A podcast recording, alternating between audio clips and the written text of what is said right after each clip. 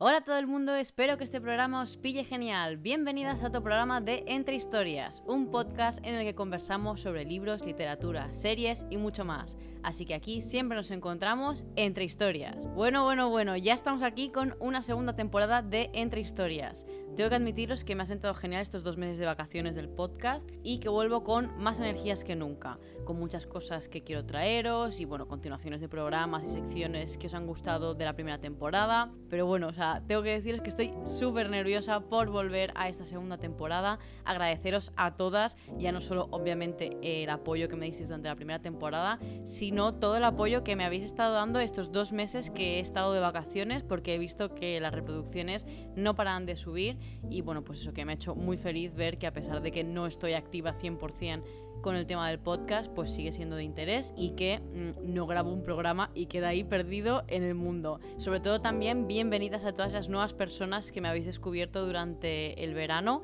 Espero que bueno, pues ahora que ya va a haber más movimiento, pues nos conozcamos un poquito mejor y disfrutéis muchísimo del contenido que os tengo preparados. También espero que aquí encontréis un espacio para hablar de libros y os sintáis suficientemente a gusto como para quedaros. Para coger un poco el relevo de la temporada anterior, os tengo que admitir que me he comprado uno de los libros que os dije que tenía en la wishlist, pero es que si os soy sincera, lo encontré paseando por Madrid de segunda mano a 10 euros y estaba en súper buen estado, así que no me pude resistir. Si es que además, cuidado, ¿eh? porque es que además lo compré justo el mismo día que se publicó el programa, así que casi era como una señal divina, amigas. O sea, perdonarme. Y bueno, ya centrándonos en el programa de hoy, yo no pensaba que, esta, que se fuese a ser un tema para dar el pistoletazo de salida a esta segunda temporada, pero por timings me ha parecido que encajaba a la perfección y así también os traigo una sección de libros un poco diferente. No voy a profundizar mucho en el tema de premios literarios, pero bueno, no domino tampoco su dark side, ni tampoco es que me quiera yo meter en esos fregados del sector de la literatura.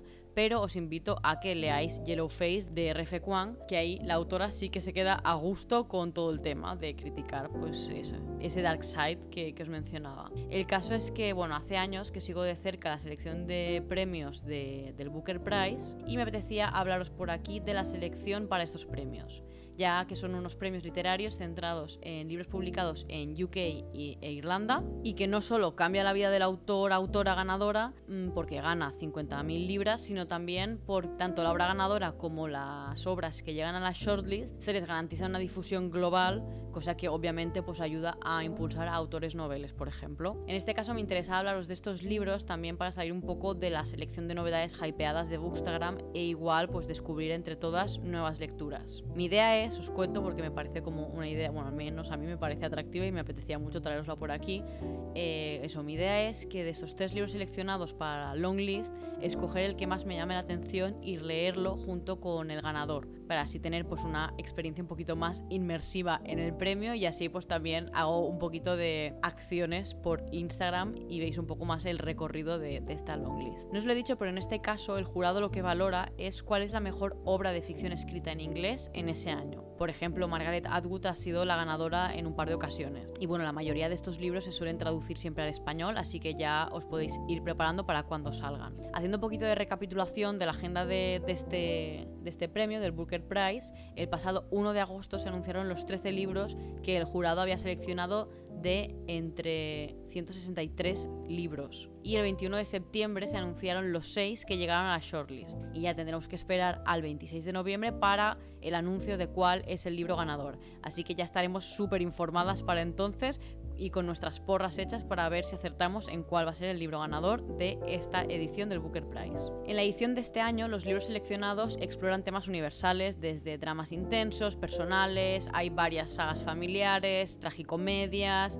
también hay eh, libros centrados en los efectos del cambio climático, la opresión de minorías, también hay uno muy curioso centrado en el deporte. Así que creo que podemos encontrar un libro para cada una y aparte ya veréis que tengo como unas en la manga que seguro que os va a encantar. Vamos a seguir con más datos de las obras presentadas en este premio para que así veáis un poquito pues de qué se componen todos los libros que se han presentado. En este caso nos vamos a centrar en la longlist, que son esos 13 libros seleccionados, de los cuales 10 de los autores debutan en esta lista por primera vez e incluye 4 autores noveles. También 3 autores que ya han sido previamente nominados a este premio. Los autores de esta longlist son de 7 países diferentes de 4 continentes. Y según Essie Edugyan, una de los miembros del jurado del Booker Prize, las 13 novelas aportan luz a lo que significa existir en nuestros tiempos y lo hacen de una forma muy original y emocionante que es lo que buscamos los lectores de hoy en día. Muchas gracias. Así que no sé vosotras, pero yo tengo muchísimas ganas de ver las historias que han sido seleccionadas para este premio.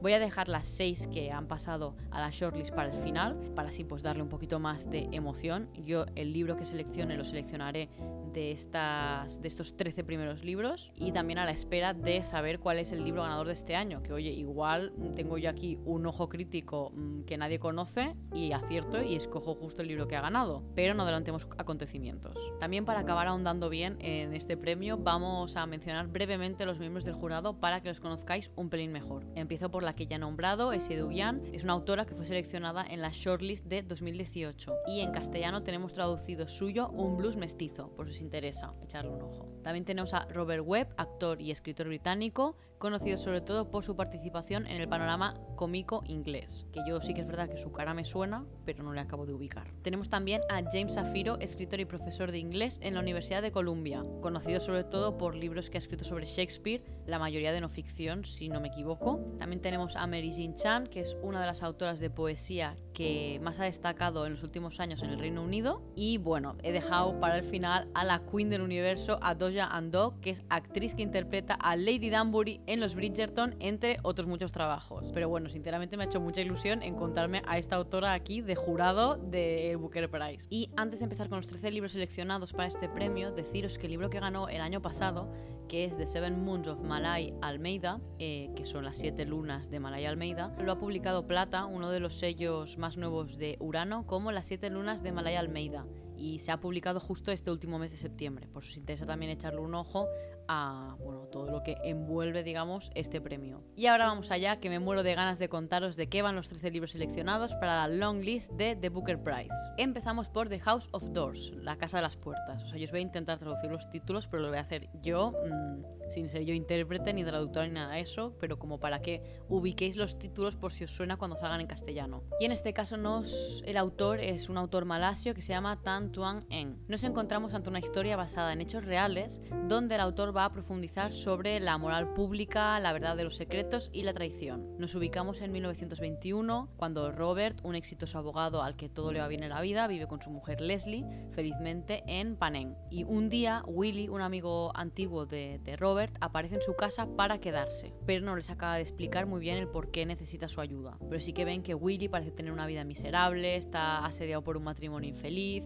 y le ha ido mal con los negocios y bueno, a pesar de ser uno de los mejores escritores de su época, se está encontrando con muchas dificultades para poder escribir. Entonces a medida que Willy y Leslie se van haciendo más amigos, ella ve en él un hombre obligado a esconder su verdadero yo, que bueno, podemos aquí intuir por dónde van los tiros. Y entonces también nos encontramos a una Leslie que al irle cogiendo confianza, le confiesa algunos secretos. Entre ellos, eh, le confiesa su conexión con el caso de una mujer inglesa acusada de asesinato ante los tribunales de Kuala Lumpur. Entonces, todo este libro que parece que está velado con apariencias, que hay un montón de confidencias, luego también como el conflicto que veo aquí, que al final el marido es un abogado y la mujer ha cometido o está relacionada con un delito.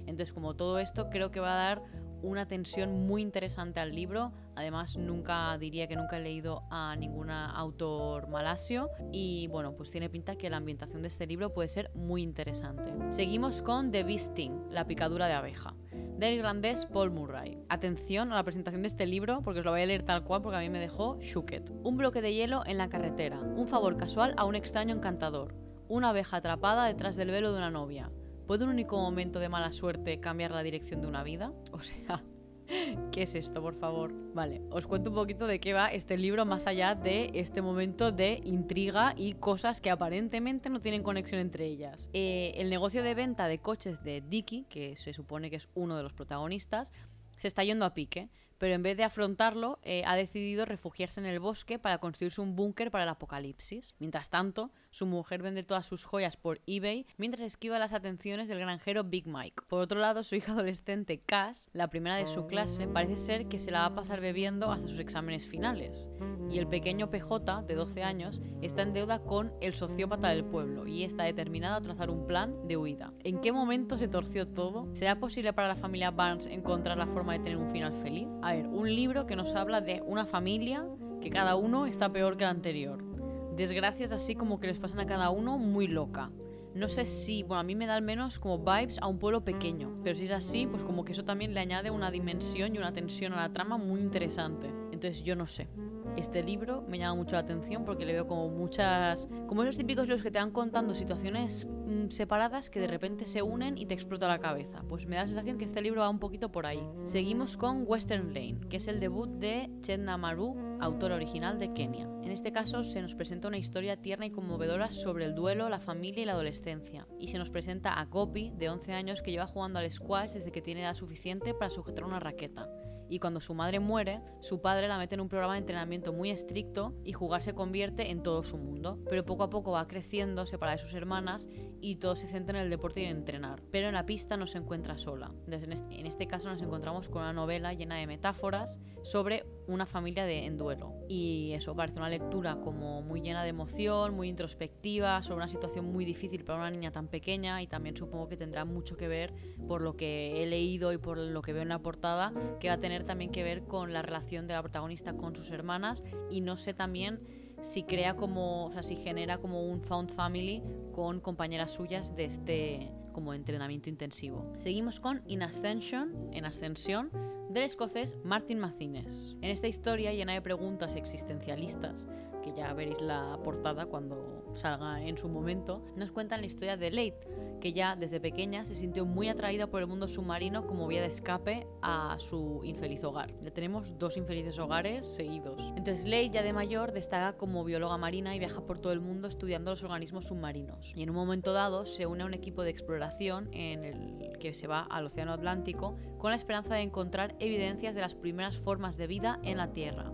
Pero en vez de eso encuentra algo que le hace replantearse todo lo que sabe. Entonces Slade tendrá que decidir si quedarse con su familia o sumergirse en un viaje por la amplitud del cosmos. Yo, sinceramente, no soy muy fan de la vía submarina. O sea, de hecho es algo que me agobia muchísimo y que siempre digo que no sé qué necesidad tenemos de buscar extraterrestres en el espacio cuando los extraterrestres más cercanos los tenemos en, en el fondo marino. Pero todo el tema igual de las preguntas existencialistas, de la protagonista teniendo que escoger una vía u otra, de todas las renuncias que tendrá que hacer una vez decida, pues todo esto me parece atractivo. Pero yo os digo, seguramente no será el libro que escoja por todo el tema que os digo del mundo submarino. Seguimos con una propuesta muy interesante del autor irlandés Paul Lynch con Prophet Song que se traducía como La canción del profeta. Y en este caso nos encontramos ante la primera distopía de esta long list, donde nos presentan a una Irlanda bajo el poder de un gobierno tirano y nos encontramos a Elish Stack, que es científica y madre de familia, cuando es sorprendida en su casa por una organización de policía secreta que le piden hablar con su marido. En el medio de toda esta situación, Elish se ve al borde del abismo, ya que se encuentra con la sociedad a punto de colapsar y aislada por las fuerzas fuera de su control. Entonces nuestra protagonista luchará contra viento y marea para mantener a su familia unida. Entonces, a mí todo esto me genera mucha curiosidad por la sociedad distópica, que tiene pinta como de tener notas eh, científicas, ya que ella es científica, y bueno, pues también ver como no sé si apunta por ahí el tema, pero ver cuál es el papel de la mujer en esta sociedad científica, porque al final los policías van a preguntar por su marido, entonces, ¿qué es el marido? Pues veamos. Otra novela debut, en este caso, con una profunda y conmovedora exploración de la maternidad, la vulnerabilidad y la complejidad de las relaciones humanas. Os voy a hablar de All the Little Bird de Victoria Liold Barlow, que yo no sé si se traduce como todos los pequeños corazones de pájaro o Bird Hearts significa otra cosa porque está como con un guion, pero bueno, la portada a mí me parece con unos colores chulísimos. Y en este caso tenemos a Sunday, nuestra protagonista, que por cierto me parece un nombre precioso, que es una persona más cuidadosa que la media. Entonces en los días tranquilos solo come cosas blancas, tiene una guía a mano siempre para situaciones sociales confusas y también pues para escapar se va de, eh, en el folclore siciliano, cosa que me parece muy random. Pero una de las cosas que se escapa de su control es su hija Dolly, que está a punto de dejar su hogar, supongo que para irse a estudiar fuera. Y en ese momento se mudan a la casa de al lado una pareja encantadora. Entonces esta pareja rompe un poquito todas las normas que tiene Sunday en su guía para comportarse. Y poco a poco se van ganando su confianza hasta que acaban siempre pues entrando y saliendo de la casa del uno y del otro. Y a pesar de todo, Sunday Se siente más querida y aceptada que nunca, a pesar de pues estar rompiendo todas sus normas de distancias sociales, bla bla bla. Lo que pasa es que esta pareja de vecinos esconde algo oscuro, ya que Sunday tiene algo que la vecina siempre ha querido, que es una hija. O sea, peros de punta, de verdad. Entonces, el plot twist que en la propia reseña tiene, o sea, en la propia sinopsis, perdón, no sé, pinta muy bien, porque al principio parecía en plan, ay, pues es la historia de una chica como, o una mujer que tiene como problemas tal y como pues sale de allí, pero no, parece que, que, hay aquí una trama de misterio y de... Mm, no sé si la van a matar o si la van a secuestrar a la hija o qué pasa, pero huele mal. Seguimos con otra novela debut y en este caso la novela transcurre en el lugar donde creció su autora, que es Sian Hughes, un pequeño pueblecito de Inglaterra, Cheshire, como el gato de Cheshire de Alicia en el País de las Maravillas, me imagino. Esta historia está inspirada en un poema medieval que comparte nombre con la obra, que es Pearl, en este caso, pues Perla. Y nos cuenta la historia de Marianne, que tiene 8 años justo cuando su madre desaparece. Entonces se quedan ella, su hermano bebé y su padre, que está pues, pasando por el duelo de que haya desaparecido su madre. Y Marianne intenta aferrarse a los fragmentos que le quedan de su madre, pues el olor de la hierba fresca, los juegos a los que jugaban, las canciones que cantaban juntas y las historias que le contaba. Y a medida que pasa el tiempo, Marianne se obsesiona con la desaparición de su madre y cree que su padre sabe algo que no le está contando. Entonces, eh, Marianne busca consuelo en un poema medieval llamado Pearl y decide plasmar todo lo que siente en una ilustración que, a pesar de que le dedica mucho tiempo, nunca llega a completar, como la Ilíada es en este caso. Entonces, esta obra parece que explora el poder curativo del arte, eh, también el poder y la fragilidad de la mente humana y también pondrá a Marianne con su propia maternidad como una posibilidad para encontrar paz al fin de pues, el trauma de haber vivido, haber crecido con una madre desaparecida. Entonces, en este caso, pues tenemos otra novela de maternidad y bueno, pues me gusta lo que cuenta, me tiene como un rollo medio oscuro que me recuerda un poco a Idaho, un libro que leí el año pasado y que me gustó mucho. Y bueno, pues aparte, pues eso que está ambientado en un pueblito pequeño de, Inglaterra y eso pues siempre es bien. Del autor que ganó el Pulitzer de ficción en 2010 con su novela debut, Paul Harding, tenemos aquí su tercera novela, This Other Eden o Este Otro Eden. En este caso, la novela está inspirada en eventos históricos reales y este libro nos cuenta la historia de la isla Manzana, un enclave que está frente a la costa de Estados Unidos donde náufragos han decidido crear su hogar huyendo de la sociedad. Y nos situamos en 1792 cuando el antiguo esclavo Benjamin Honey y su mujer llegan a la isla. Y entonces pasamos a 100 años después y vemos como el legado de este matrimonio sigue habitando la isla y forma parte de la comunidad de la isla Manzana, hasta que llegan unos oficiales con la misión de limpiar la isla. Entonces un misionero selecciona a un chico con la piel clara para salvarlo de esta gente que vive en la isla Manzana. Y el resto sucumbirá ante el poder de las autoridades o se arrojará al destino que el mar les ofrezca en una nueva arca de Noé. Tengo que decir que me llama muchísimo este libro, sobre todo eh, que esté basado como en hechos históricos reales, en plan, ahora me apetece saber más de la realidad de esta isla manzana y qué pasó, si realmente pues eso, hubo una limpieza, bajo qué motivos, etcétera. También me da la sensación como que hay una mezcla entre distopía, la parte del Edén, el arca de Noé, o sea, la crítica social que tiene pinta que también habrá con lo que hablaba del misionero. Entonces como que tiene muchos elementos que unidos me pican la curiosidad. Seguimos con una autora y poetisa irlandesa, Elaine Fenney, con una portada muy evocadora. El libro es How to Build a Boat o Cómo construir una barca. Aparte de la portada evocadora, nos presenta una historia muy conmovedora de un niño que transforma la vida de sus profesores y junto a una comunidad y es que a sus 13 años, Jamie lo único que quiere es construir una máquina de movimiento perpetuo, sea lo que sea eso, y a través de esta máquina conectar con su madre, la cual murió al darle a luz a él. Entonces, para Jamie, esos dos objetivos están íntimamente relacionados, el de construir la máquina y el de conectar con su madre. Pero cuando empieza en un nuevo colegio, donde todo le desorienta y abruma, encuentra a dos personas que pueden ayudarle a conseguir lo que quiere. Entonces, como que este libro me da un rollito muy parecido a un monstruo viene a verme, ¿no creéis? O sea, como la, en este caso, la madre madre ausente, el niño como que está buscando esa conexión, que tiene problemas, pero que encuentra como a personas que le pueden ayudar, no sé, como que me parece que mm, puede ser una bonita historia. Seguimos con otra de las novelas debut de esta selección. En este caso nos encontramos con un autor que había centrado su carrera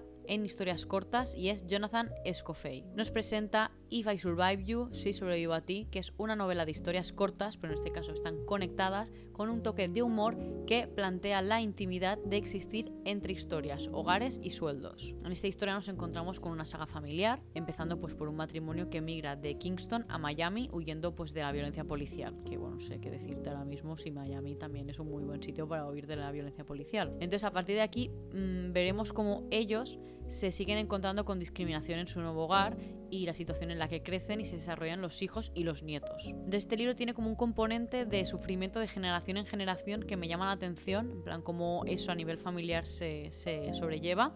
Además, el autor parece que está especializado en hacer crónicas de América, así que supongo que el peso de la historia se verá reflejado también en esta novela. Y bueno, pues también tema de historias cortas conectadas entre, entre sí me parece como un muy buen punto.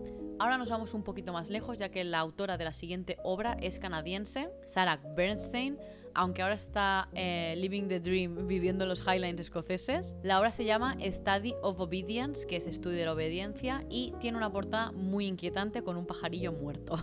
Pero tengo que decir que llama mucho la atención la portada. Y bueno, tenemos una de mis cosas favoritas para encontrarme en la lectura, porque la autora, a través de un narrador del que no te puedes fiar, explora temas como prejuicios, el abuso y la culpa. Entonces a mí ya sabes que los narradores que generan dudas y que tú ya sabes que lo que te está contando no es 100% la realidad, a mí eso me encanta. Entonces, eh, Study of Obedience nos cuenta la historia de una mujer que abandona su casa para mudarse en un lugar remoto para ayudar a su hermano, el cual su mujer le ha abandonado. Nada más llegar, empiezan a ocurrir cosas extrañísimas. O sea, las vacas se vuelven locas, una oveja se muere, una perra tiene un embarazo psicológico, hay una plaga en la plantación de patatas.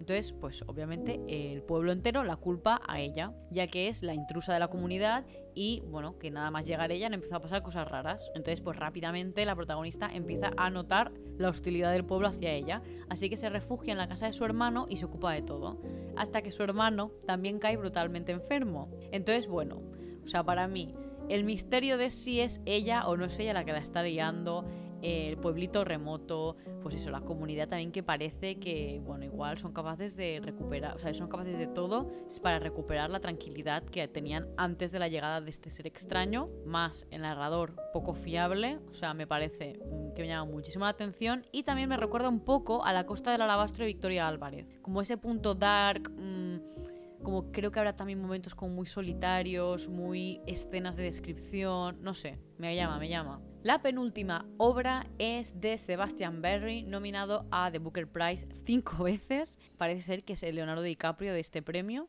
Y en este caso, en esta ocasión, nos presenta Old God's Time, que es el tiempo de los dioses antiguos, donde nos encontramos con una historia donde nada es lo que parece. Y conocemos a Tom, un policía retirado que se muda a un anexo de un castillo victoriano alejado de todo. Que, bueno, mm, las vibes ya, ¿no? Allí, en este castillo, bueno, este anexo, no tiene contacto con la civilización y solo ve de vez en cuando al excéntrico de su casero y a la joven madre que se acaba de mudar en la puerta de al lado. Entonces, bueno, pues de vez en cuando le asaltan recuerdos de su pasado, pues su familia, su querida mujer, sus dos hijos, pero cuando dos antiguos compañeros se presentan en la puerta de su casa con preguntas de un caso que hace décadas que él había trabajado y con el que Tom nunca se había quedado satisfecho, se encuentra a sí mismo sumergido en las corrientes oscuras de su pasado. Y aquí pues también, o sea, es que la previa sinopsis, pues aquí respira misterio, casos abiertos, soledad, o sea, me dan unas vibes de lectura de otoño increíbles. Y acabamos con la autora del último libro de esta long list, que es Ayobami Adebayo, que es originaria de Nigeria y nos presenta su segunda novela, a Spell of Good Things un hechizo de cosas buenas. Tenemos su primera novela, para quien le interese, traducida al castellano, que es Quédate conmigo, publicada eh, por Gatopardo Ediciones en 2018. A Spell of Good Things nos cuenta la historia de dos familias en la Nigeria actual y la riqueza, el poder, las obsesiones románticas y la corrupción. Uno de nuestros protagonistas, Eniola, que es un niño que pasa el día pues, haciendo recados, pequeños trabajos y pidiendo por las calles para poder llevar dinero a casa, ya que su padre acaba de perder su trabajo mientras pues, el niño va soñando con un gran futuro. Y por otro lado tenemos a Guarola, la, niña, la típica niña perfecta de una familia pudiente, pero que de repente en un acto de violencia que irrumpe en una fiesta familiar, las vidas de eh, Eniola y Guarola se ven unidas de una forma inexplicable. Personalmente me gustan mucho los contrastes que pone esta historia, ¿vale? También puedes conocer un poco más la vida de Nigeria y entender bien el cómo y el por qué la vida de estos dos personajes se ve entrelazada pues, por ese acto de violencia que a mí me ha picado mucho la curiosidad, la verdad. Entonces, como os comentaba, al principio del programa, antes de saber cuáles son los seis libros que han pasado a la shortlist, os voy a decir los seis que a mí me han llamado más la atención. Así que, bueno, pues iremos ya tachando posibilidades. Para mí los seis que más me han llamado son eh, All the Little Heart Birds, que es el de la familia que se muda al lado y que envidia a la hija de, la mujer con problemas sociales, Pearl, que es el de la madre desaparecida, Disorder Eden, que es el de la isla manzana, eh, Stadio of Obedience, que es el de la mujer que se muda a la casa de su hermano y que empiezan a pasar cosas raras, All God's Time, que es el del policía que le vienen unos compañeros con un caso antiguo, y A Spell of Good Things, que es este último que os acabo de hablar de las dos familias tan contrastadas. Entonces, para ayudarme a escoger entre estos, quería hacer un quiz en directo para saber cuál debería leer primero. O sea, yo he escogido estos seis, pues espero que me salga entre esos seis, si no, pues ya veré qué hago pero bueno, igual me sorprende y sale otro completamente diferente. Pero oye, me parece como divertido hacer aquí en directo con vosotras el test, ¿vale? Así que vamos allá. Yo espero que me guíe y me ayude, porque si no, pues mal lo tenemos. El quiz este os lo voy a dejar en la cajetilla de descripción por si también queréis hacerlo, a ver si queréis descubrir eh, nueva lectura. ¿Vale? Está en inglés, pero yo lo voy a ir traduciendo. Vale, ¿qué ganador de este, o sea, qué autor ganador de este premio te gusta que te recomendarían más? Entonces tenemos Ian McEwan, Penelope Fitzgerald, Ben, bueno, no os voy a leer todas las respuestas porque son muchas, ¿vale? Yo estoy entre o Iwan McEwan, Margaret Atwood o Kazuko Ishiguro que yo creo que como a Iwan McEwan y a Margaret Atwood ya las he leído, me gustaría que me recomendasen a Kazuko Ishiguyo, que lo tengo muy pendiente, entonces voy a marcar ese libro. Vale, ¿eres el tipo de persona que tiende a estar vinculado o anclado al pasado, vivir el presente o planificar para el futuro? Bueno, yo soy una persona que tengo muchos problemas de planificación del futuro en el sentido de que lo planifico todo mucho y muchas veces. Entonces yo creo que plan for the future. ¿Cuál de estas películas has em, disfrutado más recientemente? Tenemos Barbie, Oppenheimer, Ray Lane, Asteroid City, A Good Person, Cocaine Beer. Bueno, hay muchas que ni las conozco. Tengo pendientes de aquí de ver The Fablemans, Dar y A Good Person pero bueno, como no he visto ninguna más, yo voy a poner Barbie porque solo he visto Barbie y Oppenheimer y me ha gustado más Barbie. ¿Libros largos o libros cortos? Pues ahora mismo, sinceramente, pues mira, tengo o cortos, o medios, o muy largos.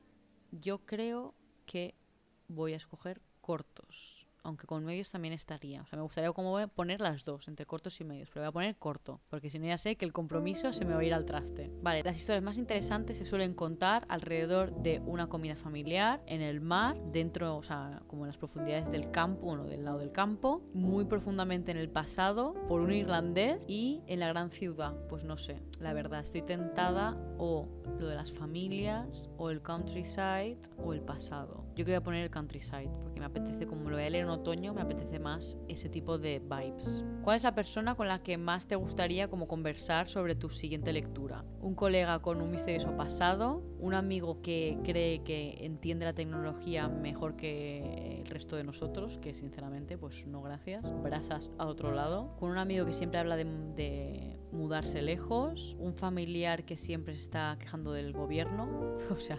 socorro un amigo que mira cualquier tipo de deporte, un conocido que tiene, bueno, que se le da fatal acordarse los nombres, y un amigo que siempre está quejando de sus amigos. Oye, pues yo creo que un, compañero con un misterioso pasado, ¿no? A ver si así suelta prenda y pues ya mató dos pájaros de un tiro, hablo de mi próxima lectura y me cuenta de su historia. Ay, Dios mío, que la estoy liando. ¿Qué, me va a salir? Si estás esperando una reacción emocional o, física potente, este libro quieres que te haga sonreír, te haga llorar, te haga enfadar, mm, te haga sentirte agradecido, te abra los ojos o te explote la cabeza.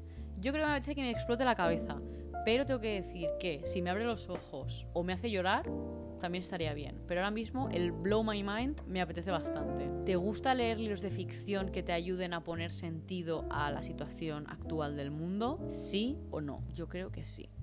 O sea, es en plan, sí, pues como que me gusta poner un poquito más de orden en todo lo que está pasando, o no, me gusta que los libros me vadan.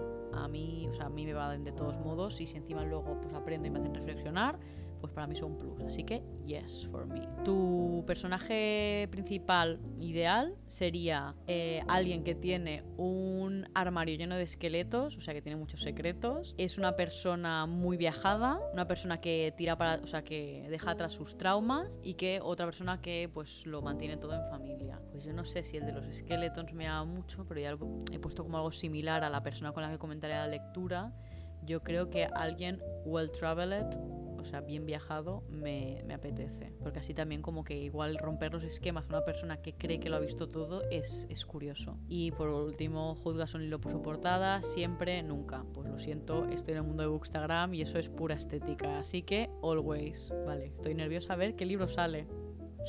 no te creo. me ha salido In Ascension, que es el del fondo marino. No, no voy a leer ese libro, la verdad. O sea, mal.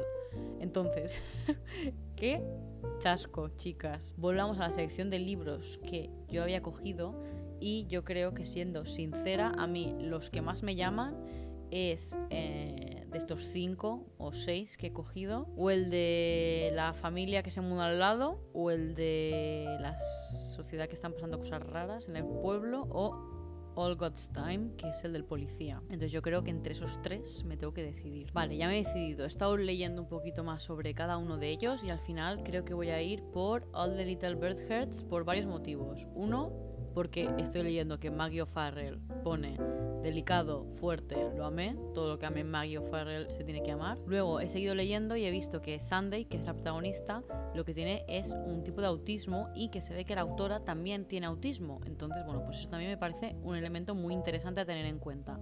Entonces, ahora mismo en directo voy a comprarlo en un clic para la versión Kindle. Deciros que tiene 274 páginas en Kindle y tiene un 3,99 en Goodreads. Que ahora reflexionando un poco, igual se me ha ido un poco la pinza diciendo que la pareja al lado quiere como secuestrar a su hija y lo que quiere es como adoptarla a ella, la protagonista, como hija. En plan, como que igual es gente muy mayor que nunca tiene una hija y que ve en ella, pues eso. Ya lo veremos, a ver si mis conjeturas eh, tienen sentido o no tienen sentido. De todos modos, hacer el test, dejarme abajo, os voy a dejar también la, la cajetilla y me dejáis qué libros ha salido por curiosidad. Porque es que además justo es que es el libro que sabía sí o sí. O sea, además salido el libro que, que estaba segura desde un inicio que no iba a leer porque, pues eso. Igual me tendría que dejar de prejuicios con el tema del mundo submarino que me da miedo, pero bueno, como que no me apetece, la verdad. Vale, entonces, ahora ya conocemos los 13 libros seleccionados para la longlist. Yo todo esto os lo he hecho sin saber cuáles van a ser los 6 que se van a, van a adelantar, digamos, y van a llegar a la shortlist y ya de aquí al ganador. Entonces, hace nada, el pasado 21 de septiembre, ya se anunciaron estos tres finalistas y esta ha sido la selección. Primero tenemos Study of Obedience, que bueno, pues era mi segundo favorito para leer, o sea que yo feliz. If I Survive You, que es el de las historias cortas. This Other Eden, que es el de la isla de la manzana. Eh, The Prophet Song, que también es un libro que me interesaba leer.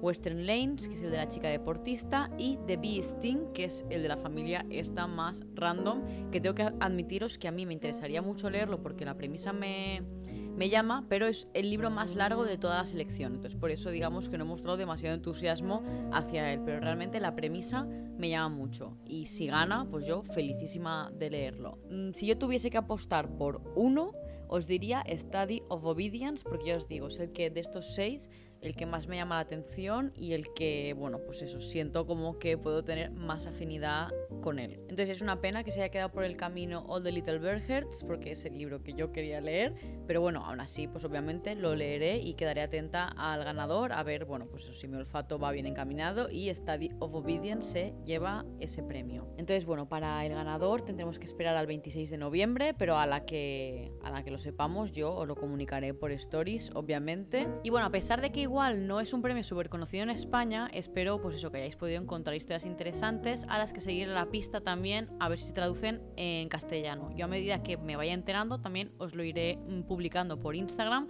para que si alguno os ha interesado, pues que sepáis que ya lo tenéis en castellano. Bueno, también como sabéis, eh, podéis apoyar mi trabajo creando contenido invitándome a un café simbólico en el link que os dejaré en la descripción del programa. Ya sabéis que si me apoyáis os mencionaré al final del programa y que todo vuestro apoyo a mí me motiva un montón a seguir creando contenido tanto, pues eso, aquí en el podcast como en Instagram. Y cuando además me dejáis por coffee eh, un mensajito, ya me alegráis el día. Y antes de entrar a la sección y hablaros del que me atrevería a decir que es el libro del año, os quiero hablar de un gran descubrimiento de estos meses que es BookBeat. Yo ya sabéis que hace años intenté meterme con el tema de audiolibros y fui incapaz, pero hace un par de años como que me empecé a meter en el tema de los podcasts y como que yo creo que ya me acostumbré un poco a ir escuchando cada vez más sin tener el impacto visual, que es lo que me pasaba, ¿no? Que si yo estaba escuchando un audiolibro sin estar leyendo lo que estaba pasando, la mente se me iba y me, pues eso, se me iba la cabeza y no estaba atenta.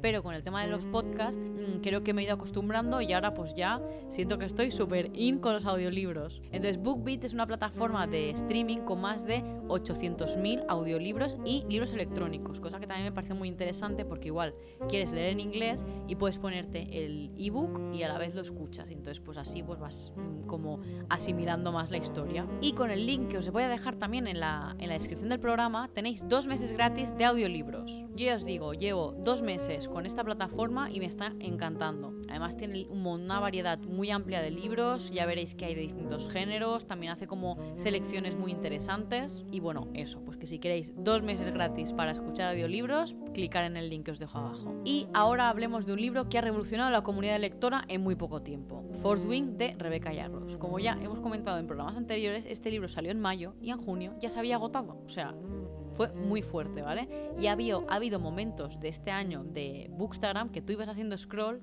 y todo, absolutamente todo, eran fotos de Wing. O sea, me parece muy fuerte. Entonces yo lo que quería hacer hoy era pues una reseña más en profundidad de lo que me ha parecido a mí, también porque dentro de nada se publica en castellano y pues para que tengáis también un poquito mi opinión. Primero vamos a ver de qué va, ¿vale? Wing nos presenta a Violet, que es la protagonista, que lleva toda su vida como entrenando, como estudiando para ser escriba, Que escriba pues las, son las personas que están mm, en la biblioteca haciendo pues los informes de qué tal va la guerra, porque toda este, esta sociedad está constantemente en guerra. Pero en el momento de empezar la escuela, mm, al final se acaba, bueno, su madre como que la acaba forzando para que sea Em, jinete de dragones, que son como pues, los soldados, básicamente, pero en este caso pues montas dragones. Pero es una persona que tiene pues un problema físico y sus huesos son muy frágiles y bueno, como que a la mínima pues tiene lesiones y tal, entonces como que todo el mundo la pone entre algodoncillos y hay pobrecilla, hay cuidado, tal, no sé qué. Entonces ella como que llega un momento que necesita empoderarse de todo eso y bueno, pues el proceso es muy guay, la verdad. Entonces, en este primer volumen lo que vamos a ver es ese primer año de colegio, digamos, colegio entre comillas, de, de Violet y pues cómo va pasando las distintas pruebas mortales, porque es que mm, van diciendo de vez en cuando las estadísticas de la gente que entra en primer año y la gente que acaba el primer curso y son muy fuertes. Entonces, pues eso, como en ese contexto de muerte constante, de despedida constante, cómo se pueden hacer amigos, cómo puedes mantener los amigos que ya tenías, cómo te puedes enamorar o sentir la chispa de, una futura mm, relación. A mí sinceramente me ha dado muchos vibes de Juegos del Hambre por toda esta parte como de muertes, también Nunca Noche porque es la parte pues de escuela mm, de asesinos, digamos, y bueno, pues puntos romantasy pues típicos de Sarah J. Maas y tal. Vale, os voy a decir mi opinión, ¿vale? A mí es un libro que lo he disfrutado muchísimo. Me ha parecido como una primera parte de saga muy guay, así como hay algunas sagas que su primera parte es un poco floja, pero bueno, dices, vale, tiene potencial suficiente para seguir con la saga. Yo creo que esta primera saga, ahí esta primera parte, como que presenta muy bien el universo, mm, te deja con una intriga futura que, pues eso, que se va a desarrollar en los próximos libros, muy pues muy enganchante, o sea, realmente estas últimas páginas del libro es en plan, sí, espera el segundo de rodillas porque lo vas a necesitar. Y así es. Me ha gustado mucho también toda la parte de cómo se desarrolla la trama romántica del libro porque siento como que va muy despacio, que los pasos que se dan tienen mucho sentido y que la autora va introduciendo elementos que tienen que ver con cómo funciona el mundo que afectan a esta pareja en concreto y pues eso, que me ha parecido como un viaje muy guay de, evolución. Cosas que no me han gustado. Eh, siento que la autora usa mucho el recurso de hacerte creer que va a pasar algo, cortarlo en el momento en el que ya ves que no, y luego sigue en plan, y unas semanas más tarde, y eso lo hace mucho y a mí personalmente me ha molestado un poco. Pero como el total del libro me ha gustado mucho, no me importa.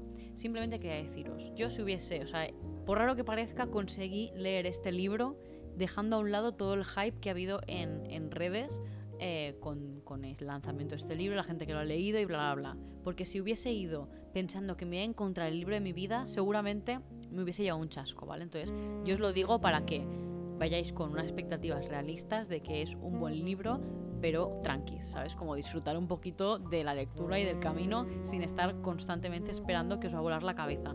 Porque ya os digo, o sea, como que es un libro que no tiene tantos plot twists igual como para, pues eso, mm, que estés todo el rato en plan wow. Pero va añadiendo elementos muy interesantes y como que el desarrollo de la protagonista también es muy guay, ¿vale? Porque empieza como siendo una persona pues débil, que no está 100% segura de sus decisiones y tal, pero pues a medida que se va reubicando un poquito más en su familia, a pesar de toda la distancia, va creando su círculo de confianza, se coloca también un poquito más en todo el tema de, de, lo que pasa en el colegio, porque al final pues es eso, es un colegio donde le enseñan a luchar y ella es una persona muy frágil, entonces como a partir de ahí cómo usa el ingenio de todo el tiempo que ha estado estudiando para ser escriba. No sé, como que todo tiene mucho sentido y me parece muy guay. Entonces, que sepáis que tendréis eh, la primera parte de este libro, que el título lo han traducido como Alas de Sangre, en castellano en noviembre. Y la segunda sale en inglés también en noviembre, que se va a llamar Iron Flame y que estoy deseando leer porque ya os digo, es que acaba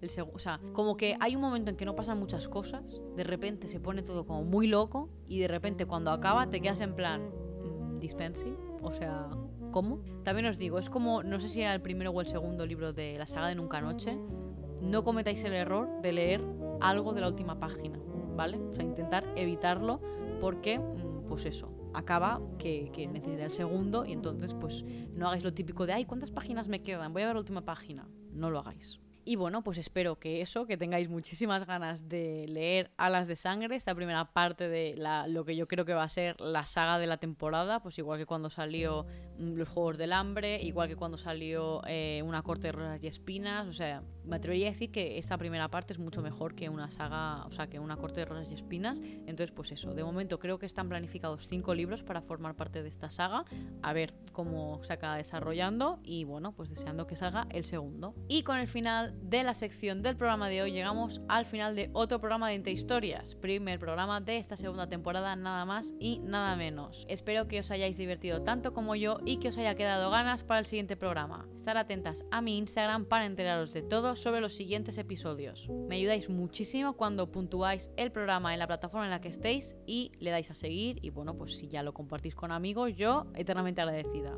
Muchas gracias a mis queridos mecenas de este primer programa, a Noé, María, Marina, y Ángel. Gracias por vuestros cafés, vuestro apoyo significa muchísimo para mí. Y tú, sí tú, la que ya está abriendo el link para hacer el quiz de qué libro te tocaría leerte de estos nominados para el Booker Prize.